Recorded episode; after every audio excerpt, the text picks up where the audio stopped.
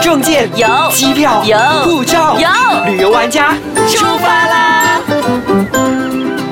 欢迎收听旅游玩家，你好，我是 Happy 严洁莹。你好，我是 Lina 王立斌。耶我们上次呢跟大家分享了公司的 team building 去到是国北，然后我们也跟大家分享了去那个 Abseiling，对然后去 water rafting，去丢冰。对 tubing，对然后又去瓜城普隆去冒险。我觉得应该不够的，应该还有什么可以分享的？对，你知道那时候我们就是趁着夕阳之前，大概五点左右的时候，我们就去爬一个山，叫做 Bukit Batu Putih 的这个山。不给巴都不对，我真的没去过哎、你没有去过？我跟你讲，超漂亮的，一定要在夕阳前去到那里，因要用多少时间上山？四十五分钟，如果慢慢爬的大话概。五点钟。对，如果你快速上去的话，大概半个小时就到了，而且不会很长的时间。所以你四十五分钟，你爬到上面去的时候，会惊讶，会真的是为了那个景色，真的感到非常的震撼。真的吗？真的，因为你从上面看下去就就是山，然后就有河流，然后就有稻田。我跟你讲，真的是超美的，而且呢，可以看到夕阳的景色，它就是一个红彤彤的夕阳，这样子慢慢的落下，哇，真的是美爆了那个景色。你的脸真的很美。不要这样子，我跟你讲，今天素颜你们看 Happy 在讲的时候，他真的是好像回到当初在爬山的那个表情。真的，你知道当时我们就带小朋友去，你知道吗？小朋友爬到很累，他们会讲、I can't walk anymore，因为现在小朋友很少在外面跑动。对，但是他到上面的时候，他自己也震撼到了。他讲了一个很震撼的话，嗯他讲 seven thousand steps just for this beautiful scene。哇哦，那小孩子 Seven thousand steps 啊，就总共有七千几。没有啊，哎这是他随口讲的。哦，OK。他是随口讲的呗，就是到了上面就是真的不一样的风景。嗯而，且所以没有去就会很可惜。真的很可惜，这个山叫做 Bukit Batu Putih。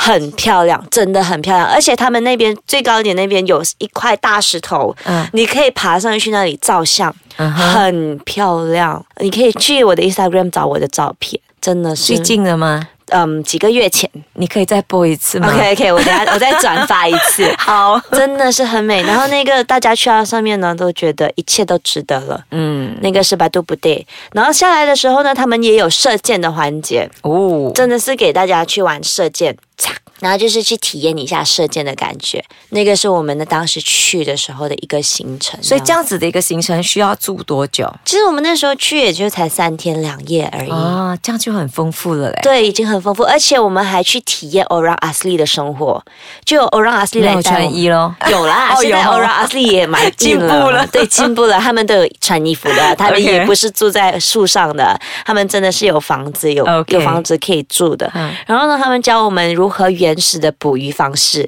啊对，然后就去捕鱼啊，然后就去用那个竹筒烧竹筒饭，哇哦然后在烧竹筒饭之前，一定要先学会起火嘛。嗯然后我们在那边慢慢起火，不是炭哦，而真的是用干的树枝，嗯然后去找干的叶子，哦就在那边起火，就一直在那边加干的树枝啊，然后加木材啊，这样子给它一直燃烧。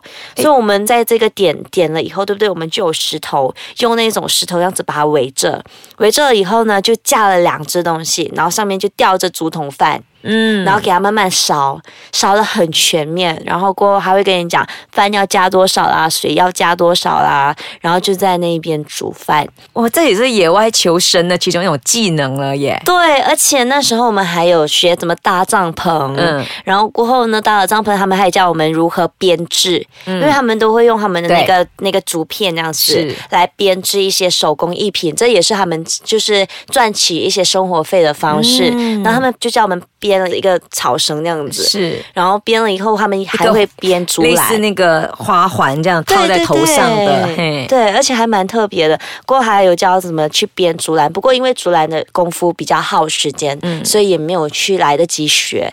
所以他们依然会用这些手工艺品啊，然后告诉我们他们是怎么样去生存的。所以就几乎是跟他们的生活是连接在一起，就跟他们体验最原始的生活。这个不仅是适合我们的小朋友去体验，包括我们大人真的，有时候我们住在城市太久了，这些都是我们没有接触过的事情，真的会是很好的一个体验。真的可以回顾一下大自然，去体验那边的生活。嗯嗯嗯，这时候我们先休息一下，回来呢，哎，艾琳娜要跟我们分享不一样的风情呢。好。好，那刚刚其实诶很开心，在上一节的时候啊，你讲到那个 Go Ping，对，呃，跟上一集你也是讲 Go Ping，像你刚才讲的那些我都体验过，除了你的 Bukit 巴都布地我下一次一定要去。你要知道吗？这个 Go Ping 这个地方，它其实就在我们的晋打河流域嘛。嗯，晋打河流域，你知道以前是采锡的地方吗？，对，采锡矿很出名的地方。马来西亚在早年的时候啊，这个锡矿带来多少的那个利润，利润，对、嗯那个富裕给我们马来西亚的人哈。所以你看，在近打河流域一带，比方说啊、g o b i n g 啊，什么甘巴啊，嗯巴杜嘎加啊，这些地方都会有很多的湖泊啊，这些都是早年的时候呢挖锡矿留下来的。哇，对，而且它有很多水嘛。那以前挖锡矿它没有这么多的那个机器去挖，所以这个水呢，其实扮演着很重要的角色。比方说，我们需要水来冲洗出来，我们需要水把。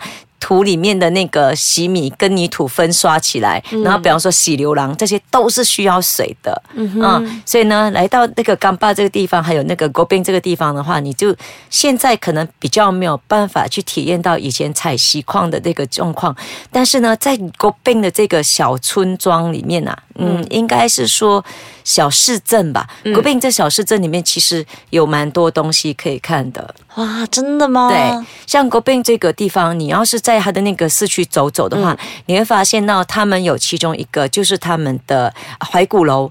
这个怀古楼本身呢，是当地的一些人，呃，他们把早年很多个收藏家他们所收藏的一些国宾的古物，把它集合在一起。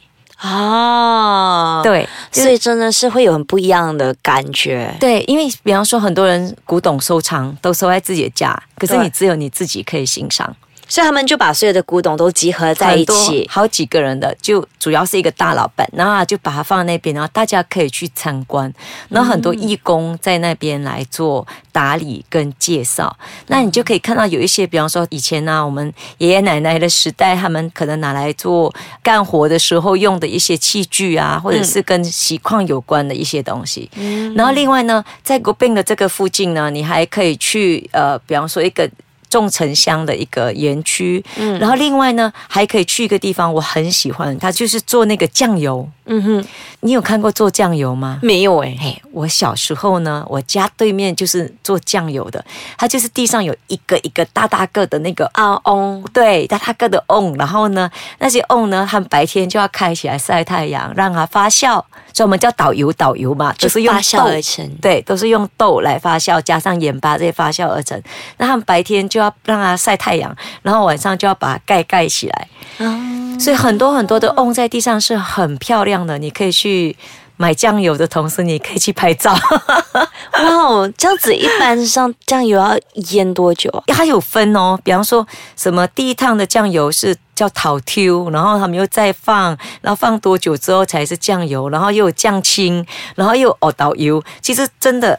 不一样的，不一样对，有不一样的时间。然后，而且这种场子呢，你已经很少这种露天的场，你已经很少在马来西亚可以看到。嗯所以这个 i n 这个地方，你还是可以看。所以我会鼓励大家，有时间的话呢，你可以到 i n 这边，然后来参观一下这些有心人所做的这个怀古楼啊，然后还有他们那边当然也有一些壁画啦，然后还可以看那个老街的风景，比方说很多的这个房子都是很旧很旧的房子，啊而且在锡矿的时代，你知道很多有钱人住在这边嘛？真的，嘿，所以因为采锡矿的关系，你看我们好像之前也有谈过这个，就是第一辆车牌 A 的车牌就是在霹雳这边因为都是因为采锡矿而变到很有钱对，有钱人，所以所以第一辆车在霹雳，所以是车牌是 A，对，这个是说法哈。所以呢，大家如果有时间的话，可以来这边。那如果说你一般让大家去霹雳的话，都会是想到去怡保。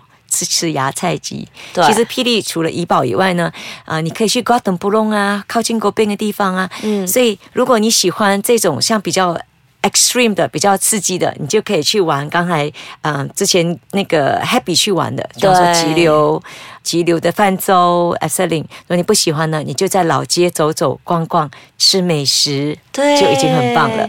而，且老街那边呢，也是蛮多一些经典美食的，就比较传统啊，家乡口味都在那里。是的，嗯，也可以去那边泡泡咖啡，就喝咖啡这样子。希望那边都是回到比较淳朴的生活的时候那一段时间。嗯，那如果你有什么想要给我们留言，或者是想要知道更多的话呢，可以去到 s g a h a n c o m 的 my 底下给我们留言，或者是可以去到我的 Facebook Happy 感言剪影。也可以来我的 Facebook Elena Heng 王立斌。那我们下一次再见喽，好，再见。拜。